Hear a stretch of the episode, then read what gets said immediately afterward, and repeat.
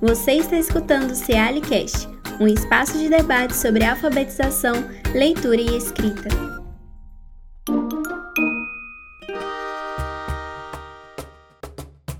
Olá, eu sou Marco Franco, professor do Departamento de Educação e do Programa de Pós-Graduação em Educação da Universidade Federal de Ouro Preto. Sou também coordenador e pesquisador do NEPAI, que é o Núcleo de Estudos e Pesquisa sobre Práticas na Alfabetização e na Inclusão em Educação. Neste episódio do Cealicast, estaremos conversando um pouco com a Mariana Rosa. Mariana é jornalista, mãe da Alice, autora do livro Diário da Mãe da Alice, ela tem uma página no Facebook, também chamada Diário da Mãe da Alice, e uma página no Instagram chamada Mariana Rosa, né, com seu próprio nome. Falaremos um pouco hoje sobre alfabetização e inclusão da pessoa público-alvo da educação especial. A Mariana, eh, ela irá contar para a gente um pouco sobre o processo de escolarização de sua filha e, particularmente, sobre o processo de alfabetização que vem se dando mais recentemente, coincidindo com o momento atual da pandemia. Gostaria também de dizer que me sinto muito grato por estar aqui conversando sobre esse tema. Alfabetização e paralisia cerebral são dois temas que fazem parte da minha vida e da minha experiência profissional também. Trabalhar com crianças com paralisia cerebral e aprender sobre esse tema e sobre esse universo todo foi uma das experiências que mais me marcaram e que me ajudaram a definir perspectivas profissionais. Mariana, seja muito bem-vinda. Né? Nós agradecemos muito a sua disponibilidade em participar do CLCast. Tenho certeza que a sua experiência no processo de escolarização e de alfabetização da sua filha será muito rico para todos nós. Fique à vontade para se apresentar, tá ok? Oi, oi, obrigada Marco, o prazer é todo meu, uma alegria poder conversar com você sobre esse tema que também me tem sido muito caro, né, e motivo de muito estudo, muitas descobertas, muita alegria aqui com a minha filha. Então, agradeço muito pelo convite. Nós agradecemos a sua participação. Bom, para iniciarmos, gostaria de falar um pouco sobre o desafio do professor e das famílias no processo de ensino e de aprendizagem de crianças público-alvo da educação especial.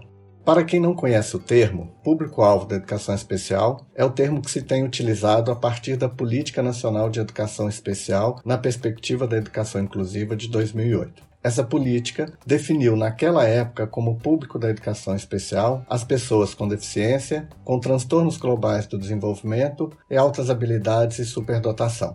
Vale a pena ressaltar aqui que a política encontra-se em revisão, podendo ampliar esse público. Essa reformulação tem várias questões polêmicas, porém esse tema foge muito à nossa conversa de hoje. Não trataremos dele. Portanto, retomando o tema, penso que vale a pena dizer que o processo de inclusão escolar tem sido um processo tenso e de muita luta no sentido de garantir o direito de igualdade e de participação de todos, respeitando as diferenças. Penso que esse seja talvez o nosso maior desafio. Lutamos por construir uma cultura na qual a diferença e a igualdade não sejam opostos, e sim complementares a oposição à diferença está na norma, no padrão e não na igualdade, particularmente a igualdade de direitos e de participação. Quando pensamos no processo de escolarização, e aqui no caso da nossa conversa, no processo de alfabetização, vale ressaltar que ele é pensado para um determinado modelo de aluno. Né? Aqueles que estão fora desse modelo, que geralmente fogem a esse modelo, são mantidos à margem. Se já ouvimos tantas queixas de professores dizendo sobre a dificuldade de alfabetizar crianças, que costumamos chamar de pessoas com problemas de aprendizagem, alfabetizar crianças, público-alvo da educação especial, é um desafio ainda maior. Esse desafio se dá em diferentes dimensões, sendo que duas delas são de nosso maior interesse aqui. A primeira de, diz respeito ao processo atitudinal, ou o que chamamos de acessibilidade atitudinal que tem a ver com a nossa postura e posição diante do outro e da situação. E a segunda diz respeito à acessibilidade metodológica, que tem a ver com as estratégias e formas de ensinar. Essas duas perspectivas podem se constituir em fortes barreiras que prejudiquem ou impeçam tanto a realização do trabalho do professor quanto a entrada e a permanência da criança com deficiência na escola comum. Se alfabetizar tem sido um desafio de décadas para o professor, como pensar a alfabetização daquelas crianças que historicamente ficaram à margem da escola comum. Como pensar o papel da família nesse processo? É importante dizer que a voz e participação da família é fundamental para que a escolarização ela aconteça numa perspectiva colaborativa. É a família que passa o dia todo com essa criança, diferentemente da escola que a conhece por quatro horas de convívio diários. Uma relação próxima com as famílias pode ser uma grande estratégia para o processo de escolarização e alfabetização mais qualificado, diminuindo assim as barreiras e sendo de fato um processo de inclusão. Com essa introdução, abrimos então para que a Mariana possa falar um pouco da sua experiência Gostaríamos que nos falasse primeiramente como se deu o processo ou o contato inicial da sua filha com o mundo da escrita, é, o que você identifica em relação ao processo de aprendizagem dela é, e como tem sido esse processo na escola. Mariana, fique à vontade para conversar com a gente.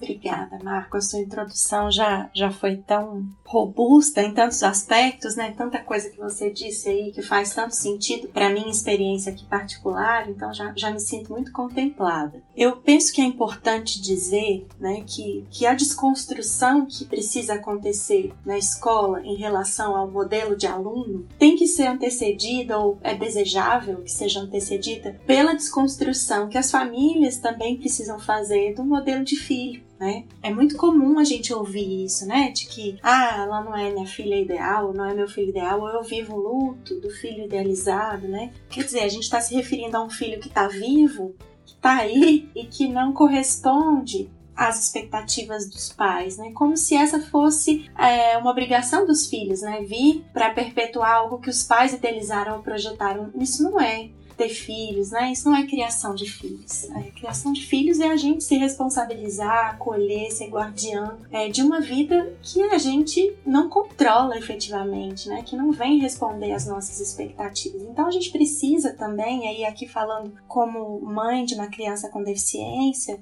e uma mãe que tinha um repertório muito curto, muito pequeno em relação a essa temática da deficiência até a filha nascer, né? Primeiro isso precisou acontecer comigo, né? Eu não tinha referências, eu não conhecia ninguém, é, você vê como eu fui privada dessa convivência, como eu fui privada do convívio com as diferenças, com a diferença ao longo da minha vida e como isso me trouxe prejuízos, me trouxe questões, né, para serem resolvidas. E aí vem a filha e, e vira esse portal, né, para uma compreensão, para um alargamento de consciência, para um, uma abertura para o mundo muito maior do que eu podia ter até então. Então, eu estou dizendo isso porque às vezes a gente esbarra nisso com as famílias, né? As famílias também acham que que o filho não vai aprender ou que é melhor para ele ficar numa sala separada, né?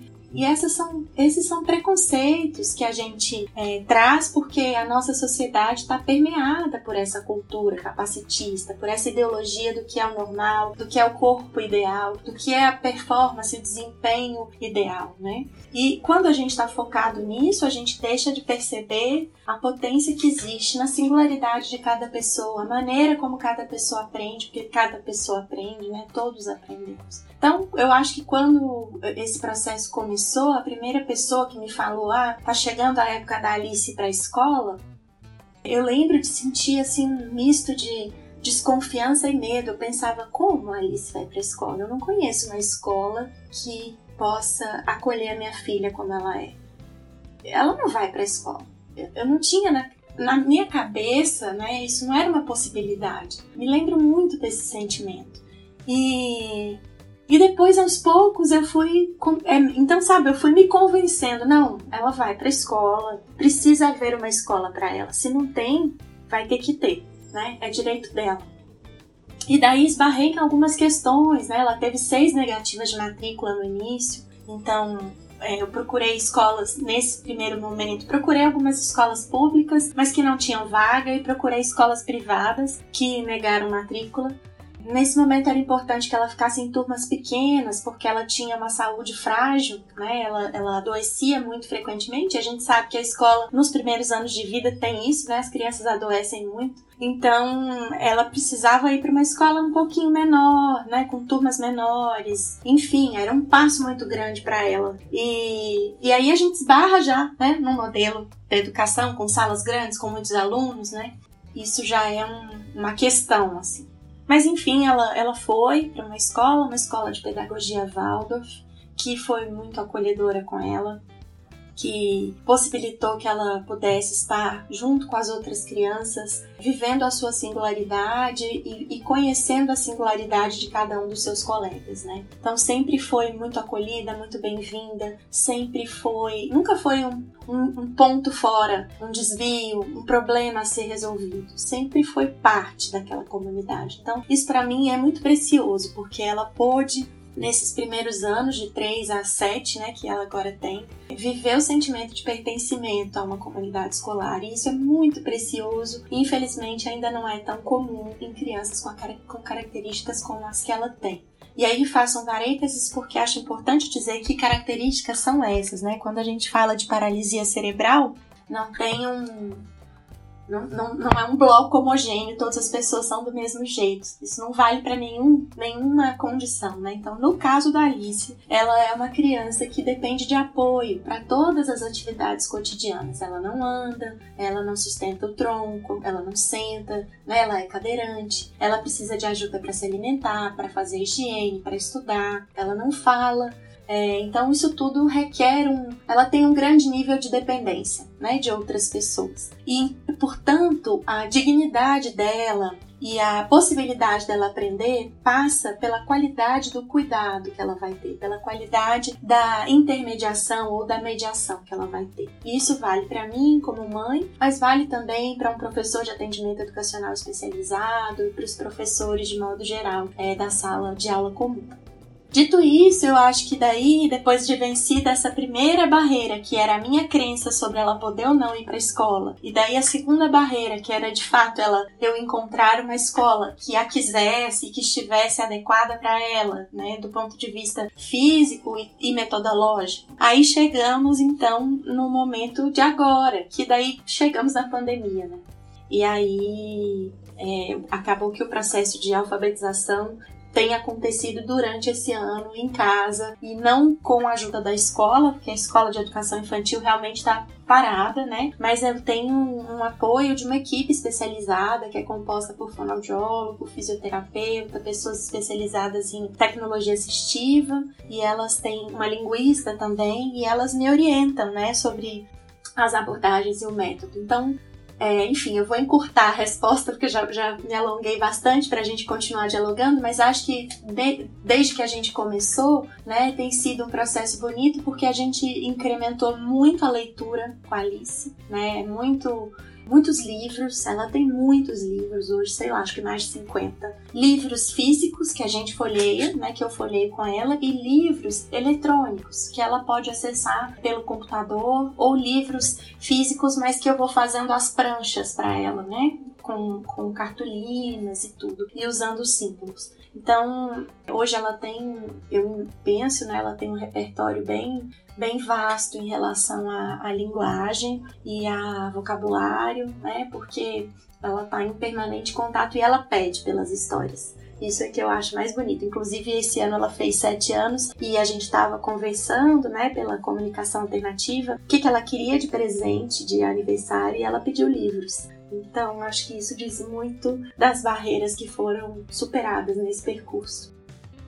Ok, ok, Mariana. Tá? Foi ótimo, acho que você deu para gente um, um, olhar bem amplo, assim, uma aula, na verdade, né? Sobre essa dificuldade que se tem de, da introdução dessa criança, né? Da, da inserção dessa criança na escola comum. Né? É um desafio, sim, para as famílias, como é para a escola. Você não é o único caso que tem todo esse receio de como a escola receberá o filho, né?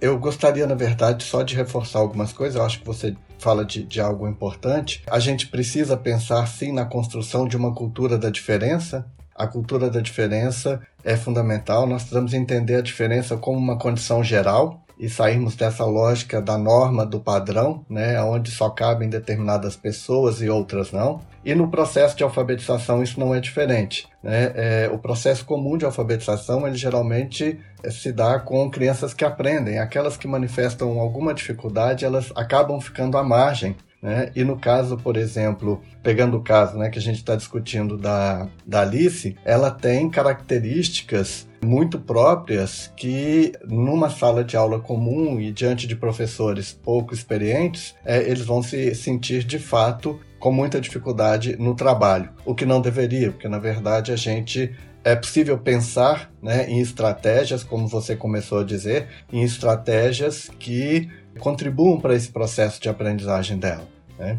Eu só queria reforçar então mais alguma coisinha para a gente é, retomar essa, essa discussão, pensando agora no momento atual da pandemia. Você começou a falar sobre isso, né, e sobre esse desenvolvimento que ela vem tendo em casa, no contato com livros, com leitura, é, com algumas coisas que você vem desenvolvendo com ela, né, algumas estratégias que você vem desenvolvendo com ela eu queria que você, na verdade, falasse um pouco mais para a gente, porque eu acho que essa experiência sua, né, esses detalhes de como você tem trabalhado com ela, quais são as estratégias, né, o que que você faz e, e, como é que ela, o que que ela vem adquirindo nesse trabalho que você tem feito, eu acho que ele é super importante. Isso nos ajuda a pensar por exemplo, o que, que a escola pode é, também fazer nesse sentido, ou seja, como é que ela precisa conhecer esse sujeito para poder atuar com ele, né? e você como mãe né, e as famílias de uma forma geral, é, eu sempre entendo que vocês têm muito a nos dizer e podem contribuir enorme. Né? A escola precisa estar aberta a esse diálogo com a família, porque essas estratégias que vocês fazem dentro de casa, elas são fundamentais, porque vocês são os maiores conhecedores dessas crianças. Então eu queria que você falasse um pouquinho mais sobre isso para a gente, pensando nesse momento da pandemia, que vocês estão dentro de casa, né? Como é que você tem agido? E se você tem algum suporte da escola nesse sentido, ou se você tem trabalhado sozinho. Sim, ótimo. Vamos pensar nisso juntos aqui. Eu penso, Marco, que é, a primeira coisa, a, a primeiro, o primeiro requisito né, que a gente precisa é, ter em mente quando a gente vai ensinar um aluno com características como as da Alice, né, é que é, é, assim, a gente dizer que ela tem uma dificuldade de aprendizagem é uma posição ideológica, né? Ela tem dificuldade de aprendizagem em relação ao modelo de ensino que está posto, né? Se esse ensino é, se ajusta às características que ela tem, essa dificuldade deixa de existir ou se reduz a um ponto que é mais comum a todas as crianças, né? Então, é importante a gente deslocar esse lugar onde está a dificuldade. A dificuldade não é do indivíduo, a dificuldade é na, é na, relação entre o indivíduo que tem essas características e o meio, que no caso é a escola, que não dá conta dessas características, porque também até hoje, né, teve pouco tempo para experimentar verdadeiramente uma educação na perspectiva inclusiva. Então, nós estamos aprendendo juntos. A escola está aprendendo, as famílias estão aprendendo, a sociedade está aprendendo. É um processo. E aí, é, o primeiro requisito, eu penso, é presumir competência. Né? É olhar para essas crianças, para minha filha, para crianças com deficiência e achar que elas podem aprender que elas são capazes, né? como todas. Que é pensar que todos aprendem. É, e isso é muito importante porque às vezes o professor pode dominar um repertório grande de técnicas é, didáticas, de metodologias, de práticas, mas a criança sente quando ele faz isso apostando nela e quando ele faz isso protocolarmente, porque tem que fazer, mas ele não acha que aquela criança vai aprender. O nosso olhar, né, a nossa intenção, o nosso gesto em relação a essas crianças diz muito. Então, eu acho que esse talvez seja o principal ponto. O que eu posso fazer aqui com a Alice, que não tem o conhecimento que os professores têm, né? Eu não sou professora, eu não sou formada em educação. Eu tô me esforçando muito e, e, inclusive angustiada, né? Porque preciso aprender como fazer isso nesse período. Mas uma coisa que eu tenho e que eu sei que não é tão comum também é, eu olho para ela e, e, penso, ela pode, ela sabe, eu preciso descobrir como alcançar, né? Então isso já é muita coisa, né? Eu, ela tem sobre ela um olhar amoroso um olhar de aposta, um olhar de respeito, um olhar de alguém que se dispõe a aprender junto com ela, um olhar que permite que ela seja minha professora, né? Então é um olhar de humildade também, né? E às vezes a gente não encontra isso porque o professor que já tem 20, 30 anos de experiência fazendo sempre do mesmo jeito, ele acha que ele já sabe tudo. E ele já sabe tudo sobre uma escola e sobre um modelo de educação que foi muito excludente até hoje. Então, a gente precisa estar tá permeável para essas experiências, né? E aí, então, dito isso, o que, a gente tem feito objetivamente, né? Quais são as, as práticas aqui em casa? Como eu disse, a gente abriu as portas para os livros, muito, muito principalmente, né? Então tem muitos livros, mas não é qualquer livro também. Então não são aqueles livros do o Patinho Feio, né? Não é livro padrão assim. A gente procura trabalhar com histórias que tenham relação com a Alice com a vida dela, com a leitura de mundo que a gente imagina e percebe que ela já construiu até aqui. Então são livros, aí falando numa perspectiva freiriana, né? É, a Alice já tem uma leitura de mundo. Essa leitura de mundo antecede a leitura da palavra que ela está aprendendo agora. Então essa leitura de mundo precisa ser considerada. Qual é o repertório que ela já tem, o que ela já sabe, o que faz parte da vida dela. Então, dando um exemplo, uma, um dos livros que a gente leu foi a história da vida da Frida Kahlo né? Frida era uma pintora, foi uma pintora muito conhecida, de uma obra muito bonita, muito colorida, mexicana, né? E virou inclusive um símbolo pop aí. Inclusive a deficiência dela muitas vezes não aparece, é apagada, né? Nessas imagens que a gente vê se reproduzindo por aí. Então, Frida tem muito a dizer para Alice sobre possibilidades de levar adiante uma vida é, de significado, sendo quem se é né? E a gente leu a história dela desde criança, né? Todas as intercorrências que ela teve, as internações que ela pintou às vezes deitada, né?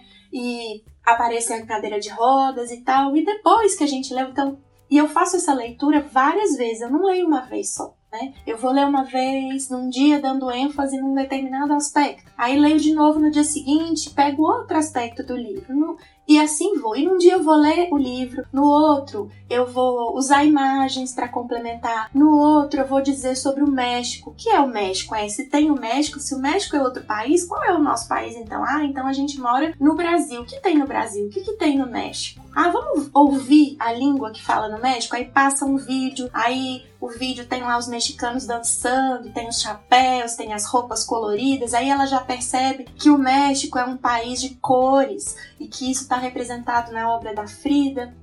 Enfim, aí lá, sei lá, mais no final da semana, depois que a gente já leu muito, já pensou na Frida, já pensou na arte, já pensou no México, já trouxe música, já trouxe vídeo, já trouxe papel, já trouxe imaginação para essa história. Aí a gente come, eu começo a perguntar também para ela o que ela qual é a interpretação dela para essa história, né? Então eu uso muito as pranchas de comunicação porque acho importante dizer isso, né? Eu tô com, tô com a Alice aqui nesse momento buscando é, sedimentar estratégias para três frentes: para comunicação, para alfabetização e para o letramento. Então, a alfabetização porque ela não é uma criança que se comunica oralmente, a comunicação dela não é oral. Então eu preciso estabelecer modos dela se comunicar é, com símbolos, né?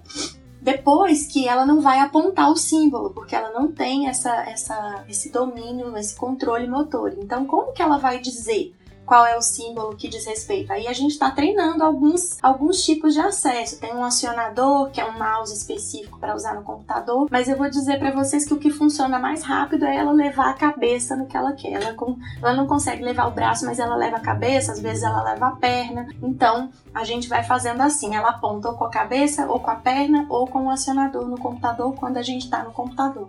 Então, nesse momento dela dizer, né, aí tem, tem também muito da comunicação, eu falo, filha, então me conta, o que, que te chama mais atenção na história da Frida? Né? E aí ela fala, ela acha bonita a arte, ela viu as pinturas. Aí eu perguntei uma coisa que me chamou muito a atenção, eu perguntei a ela, o que que você, o que que você e a Frida têm em comum? E eu imaginava que ela fosse dizer a cadeira de rodas, né? E ela me disse, num primeiro momento, antes da cadeira de rodas, que o que ela e a Frida têm em comum, dentre as opções que tinha lá, né, era que ambas gostam de cores, né, ambas gostam do colorido. e é uma coisa que eu não sabia sobre ela, né? Que eu fiquei sabendo a partir dessa leitura que fizemos. E e, na, e eu falei, ah, e tem mais alguma coisa que você e a Frida tem em comum? E aí sim apareceu a cadeira de rodas e ela apontou a cadeira de rodas. Então, é, eu acho que são processos que permitem que a Alice leia a palavra e que eu leia a Alice. Né, que eu acesse a Alice, que eu conheça a Alice e que outras pessoas possam conhecer a Alice e com isso ela possa interferir no mundo e esse mundo possa melhorar com a sua presença, assim como pode melhorar com a presença de qualquer pessoa. Então, mas a gente fazer isso, né, esse processo de leitura guiada, que é muito importante, né, leitura guiada, leitura mediada, que é o que eu faço com ela, é um primeiro momento. A gente espera caminhar para um processo de leitura mais autônoma e aí precisa de recursos para isso mesmo, sejam livros físicos que a gente vai é, adaptando, seja é, li, é, livros que a gente coloque no, com, com recursos de computador, né, para ela poder ir passando as páginas com o acionador e parar onde ela quiser, né, e ter uma narração é, de áudio, né, em cada vídeo, então em cada livro que virou vídeo, né, é, então e, e, aí tem vários vários lugares onde a gente pode buscar essas coisas prontas ou pode fazer também, né. E depois é, a gente vem para a fase da escrita mesmo, que hoje a gente vai silabando, né? É, então, depois que a gente leu, depois que a gente compreendeu juntas a história, vamos pensar o que, que essa história traz de palavras. Eu, aí eu, geralmente, eu, eu marco, essa foi também uma orientação, tudo isso que eu tô dizendo é com base em orientações que eu tenho e leituras que eu faço, né? Então, uma das orientações foi essa, vamos colocar vamos olhar nas páginas palavras que tenham fonemas que se repetem, palavras de uma mesma família, né? Então eu tento fazer isso e depois a gente vai silabar essas palavras e, e tentar é, fazer essa associação entre o som, a sílaba e a palavra, né? Então a gente vai fazer esse processo. E aí eu tenho as sílabas é, todas recortadinhas por família e ela escolhe as sílabas, por exemplo, vamos escrever sei lá, pintura, né? Então, ou vamos falar uma palavra mais simples, menina, né? Menina. Então eu vou pegar lá as famílias me, do, do Namenimamu, do Naneninamu, né? E assim vai. E aí eu falo para ela, então nós vamos escrever menina. Menina tem três sílabas. E aí eu marco as sílabas com palmas, um, dois, três, ou eu faço sons. E como ela não fala, mas ela emite sons, eu, eu peço a ela, vamos falar quantas sílabas tem menina? E aí ela diz, hum, hum, Hum, ela faz três vezes assim. Eu sei que ela já compreendeu que são três sílabas e ela me disse isso. Ah, então tá. Qual é a primeira sílaba? E aí ela escolhe, eu coloco várias, geralmente umas cinco alternativas, e ela escolhe entre essas cinco alternativas a primeira, depois a segunda, depois a terceira, usando a cabeça muitas vezes, né? É, então aí formou a palavra. Então nós estamos nessa etapa. Provavelmente a próxima vai ser ela fazer fonema por fonema e depois é, letra por letra, né? E depois é, tentar transpor isso para um computador onde ela possa selecionar as letras, seja com acionador, seja com alguma coisa ocular, eu ainda não sei, a gente ainda está tentando resolver isso, mas é, que aí ela possa escrever. Então, eu queria só finalizar chamando a atenção. Olha quantos recursos e quantas coisas se instalaram, mas que, primeiro, só foram possíveis porque há uma aposta que ela pode aprender, Segundo, porque buscamos métodos para metodologias para nos amparar nesse processo, né, abordagens que são ajustadas para ela, então é ela que se ajusta ao que tem, é a gente ajustar as possibilidades para a característica dela.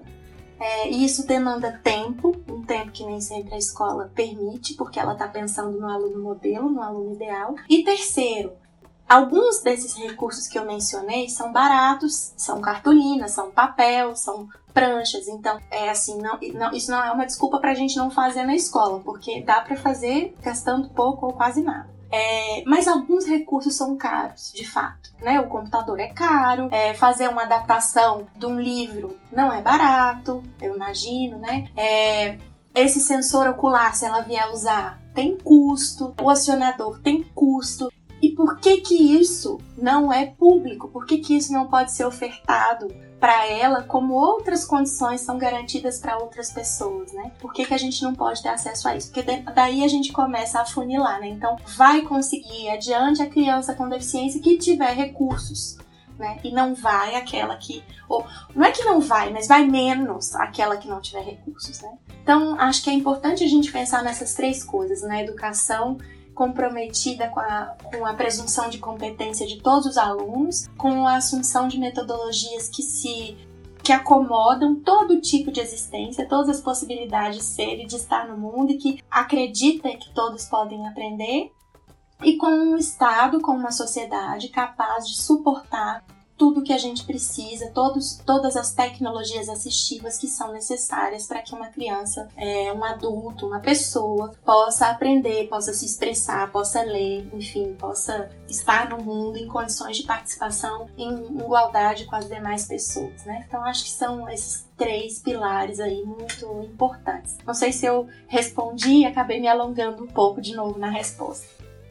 Não, tá fantástico. Na verdade, eu tô aqui assim, viajando na sua fala, tá? Fui lá na, no meu trabalho com crianças com paralisia cerebral e lembrando de todo o processo de adaptação, né? Você tem razão quando você diz que cada PC é um, né? Ou seja, as características são completamente diferentes, não é possível tratar ninguém de, da mesma maneira, né? E eu acho que a sua fala, ela nos traz elementos super importantes para pensar esse processo educacional e eu voltando à questão que eu disse, ou seja, a diferença ela é uma condição geral. Né? A gente precisa pensar nessa perspectiva. O aluno ideal que a escola adota, né? ou seja, esse modelo de aluno ideal, ele é completamente excludente. Né? E é necessário que a gente repense é, um outro modelo de escola, um modelo que seja para todos. Como você diz, uma pedagogia que acomode a todos, que acolha né, a todos. E a sua fala traz para a gente essa possibilidade de pensar no sujeito e adaptar as estratégias a esse sujeito que está ali no seu processo de aprendizagem, independente de que, em que etapa ele está, em que momento ele está, ou seja, é,